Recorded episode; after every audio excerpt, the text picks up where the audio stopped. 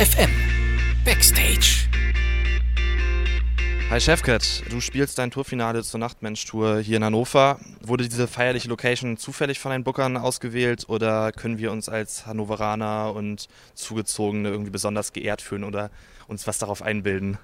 Tatsächlich ist es so, dass es Zufall ist. Also ich könnte jetzt auch was lügen, aber ich bin da nicht so gut.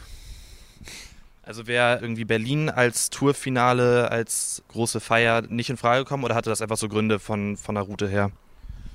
Ich glaube, das hatte so Routengründe, aber es wäre auf jeden Fall besser gewesen, in der eigenen Stadt dann nochmal als Tourfinale dann zu spielen, weil ähm, am Ende der Tour ist man meistens besser. Set sitzt mehr, man hat mehr dann Routine und hat noch mehr Sachen mit äh, eingebaut am Anfang waren es auch weniger Songs und jetzt haben wir noch mehr Songs und haben uns viel mehr überlegt. Um, ähm, das heißt, Hannover hat jetzt äh, Glück. Na, das ist doch super für uns. Du hast dir vor wenigen Tagen irgendwie das Bein verletzt oder den Fuß verletzt. Wie kam es dazu und wie kompensierst du das mit deiner Bühnenperformance? Flügelspannen und Stage-Diven oder? Ja, also wir haben alle Songs umgeschrieben. Äh, guter Tag heißt jetzt schlechter Tag. Fliegen heißt liegen. und so weiter. Also ist auf jeden Fall lustig. Ähm, ich ich ziehe das jetzt noch durch, wollte es jetzt nicht absagen, ist meine erste Tour, äh, die ich so richtig spiele und wir hatten so viele ausverkaufte Shows, es hat einfach Spaß gemacht, die Crew ist super und alle helfen mir da und ähm, ich kann dann immer sagen, bring mir mal eine Cola und einen Kaffee und so und das läuft dann schon. Deine Fähigkeiten als Live-MC spielen für dich ja eine ziemlich wichtige Rolle, wie man in deinen Texten immer wieder hört. Ähm, wie waren bisher in Tour so die Reaktionen auf deine Live-Performance? Also viele Leute, die ähm, selber auch Musik machen, auch viele MCs, meinten äh, natürlich, das liegt natürlich nicht nur an meinen Live-Qualitäten, sondern auch an unserer Mischerin Mia Becker, die das alles sehr gut abmischt, aber äh, live kommt natürlich nochmal eine andere Energie und dadurch, dass ich das Ganze ohne Backup-MC mache, ähm, sind die Leute halt dann nochmal erstaunt, weil sie es meistens gewohnt sind, dass es äh, einen Backup-MC gibt, der dann die Endreime noch mitsagt. Aber wie gesagt, ich versuche halt dann irgendwie sportlich, äh, vorher versucht sportlich aktiv zu sein, sodass man immer fit ist und viel Kondition auf der Bühne hat. Und ähm, ich finde es schon sehr wichtig, ähm, dass man seine Texte auch alleine von einem Publikum rappen kann, ohne dass man äh, jetzt noch eine andere Hilfe braucht und alleine da stehen kann. Und das zeigen kann. Und ähm, die andere Klangfarbe sind dann Vanya Jeneva und Flinte, die dann äh, die Background-Gesänge äh, dann machen. Und das passt dann. Also wir sind ein sehr kleines Setup mit einem super Pianisten, Johannes Arzberger. Und ähm, ja, das passt dann eigentlich sehr gut. Äh, wenn dein Bein dann wieder fit ist, willst du dann eigentlich auch so schnell wie möglich wieder auf die Bühne oder reicht es jetzt erstmal nach der Tour? Dadurch, dass ähm, jetzt die Shows so gut liefen, wird jetzt nochmal eine Tour stattfinden, die Rap und Soul Tour im April. Und bis dahin ist das Bein auch wieder fit. Und äh, darauf freue ich mich auf jeden Fall. Im letzten Ernst FM Interview hast du bezweifelt, dass dein Album Nachtmensch von dir noch zu toppen ist. Äh, haben jetzt die Erfahrungen irgendwie bei der Tour und in den letzten Monaten allgemein nochmal neue Inspirationen gegeben für neue Geschichten? Oder bist du immer noch verzweifelt auf der Suche? Tatsächlich ist es so, dass dieses Extrovertitur-Gefühl dann gar nicht dazu führt, dass ich jetzt denke, ah, ich könnte noch den Song oder den Song machen. Das kommt dann eher, wenn ich dann alleine bin und introvertiert und das schreibe, was mich gerade interessiert und mal gucken, was jetzt danach kommt. Aber es ist ganz gut, dass mir den Fuß gebrochen habe, weil normalerweise ist es so, dass man äh, nach so einer Tour in so ein Loch fällt und dann, um das zu kompensieren, dann irgendwie zu viel Party macht oder vielleicht hätte ich dann irgendwie, keine Ahnung, wäre mir was Schlimmeres passiert, keine Ahnung. So ist es aber so, so muss ich mich jetzt endlich ausruhen und so sitze ich dann zu Hause und wer weiß, was für Texte dadurch entstehen. So. Also so Zweckoptimismus. In deinem kreativen Schaffen betonst du sehr häufig das Jetzt. Wie drückt sich das in deiner Musik aus und äh, steht das der Möglichkeit, zeitlose Musik zu machen, irgendwie im Weg, dass du immer so sehr im Jetzt sein möchtest? Mhm ich glaube, so das eine hat mit dem anderen schon zu tun, aber nicht, nicht direkt. Also das Jetzt finde ich ähm, natürlich für mich im Alltag wichtig. Wenn ich zum Beispiel jetzt äh, Teller abwasche, dann denke ich daran, dass ich Teller abwasche und denke nicht daran, dass ich danach noch einen Tee trinke oder was ich danach noch mache, weil sonst bin ich nämlich in so, immer in so einer Hektik. Und ich versuche das zu vermeiden Und dann ist das Tellerabwaschen auch meditativ. Und man kommt auf richtig gute Gedanken, wenn man im Jetzt ist.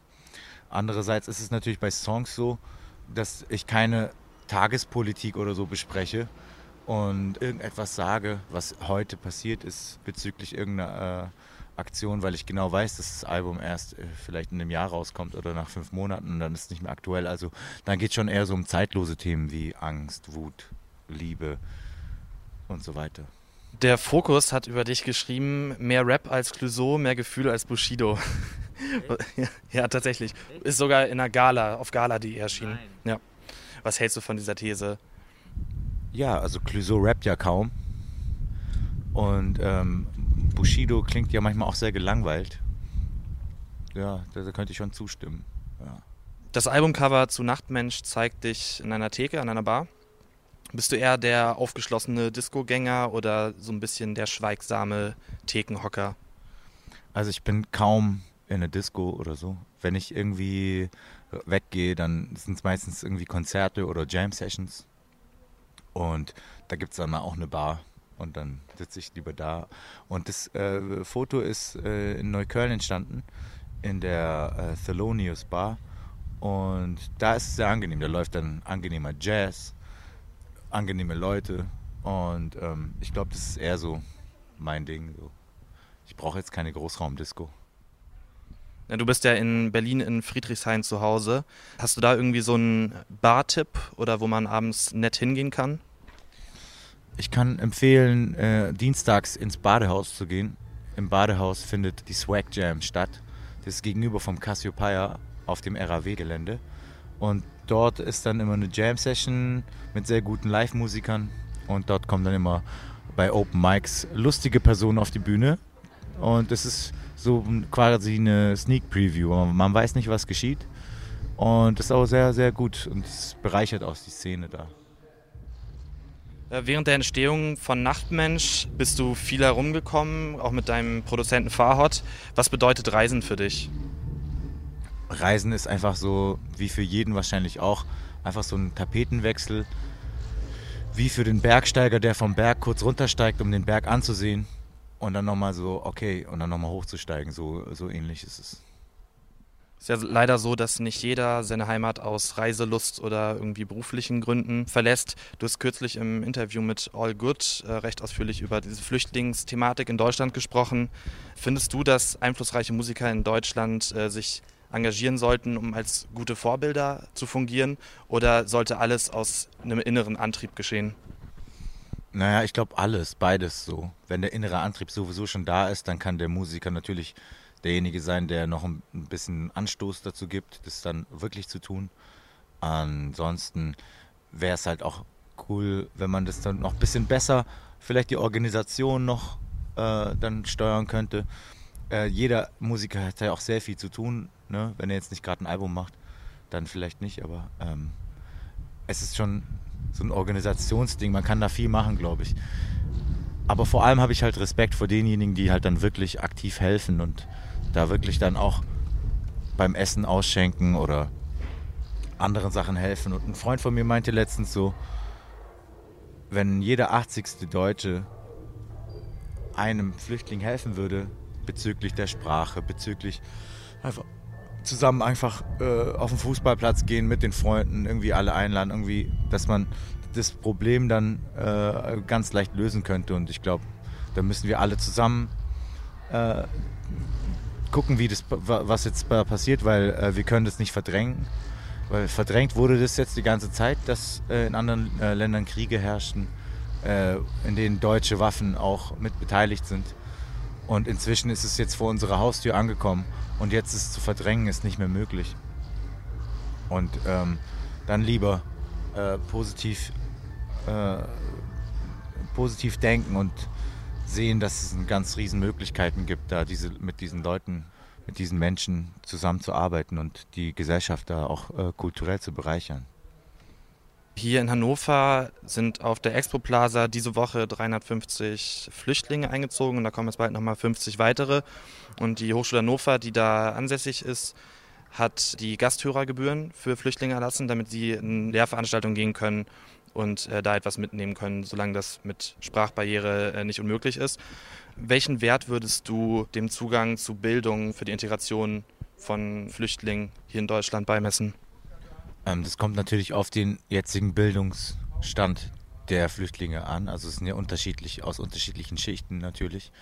Und wenn es äh, natürlich äh, diese deutsche Sprachbarriere gibt, dann sollte man das kostenlos anbieten können mit sehr qualifizierten Fachkräften, um das hinzubekommen. Weil ich habe zum Beispiel in äh, Nordamerika im Middlebury College ein Seminar gegeben und es war eine Schule, in der äh, sehr reiche Kinder beziehungsweise auch ältere Menschen aus den Harvard-Universitäten oder Opernsänger waren, die Deutsch lernen wollten. Und die haben in sieben Wochen sehr schnell das Deutsch gelernt. Die haben 10.000 Dollar dafür bezahlt. Und das System, das da war, war für mich so erstaunlich. Ich war da und da waren Leute, die konnten eigentlich am Anfang gar kein Deutsch. Und ich war in der dritten Woche da und die konnten schon mit mir reden. Das heißt, es ist schon möglich, dass man die dann nicht einfach abspeist mit irgendwelchen schlechten Kursen, sondern wirklich intensiv da guckt, dass man da ein bisschen Geld investiert.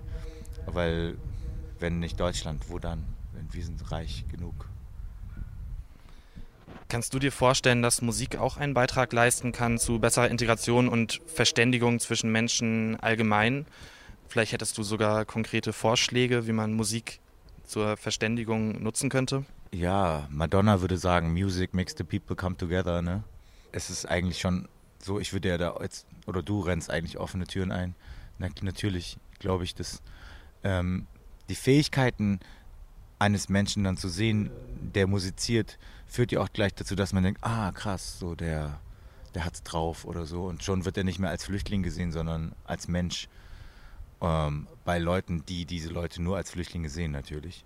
Da könnte man natürlich viele Projekte machen. Das Goethe-Institut hatte ja auch schon mit uns, äh, mit verschiedenen Ländern Projekte gestartet, in denen die Texte übersetzt werden und man sieht, die Problematiken sind die ähnlichen und so weiter und so fort.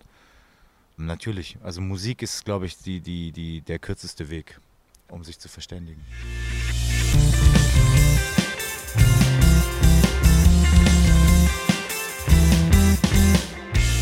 Ernst FM.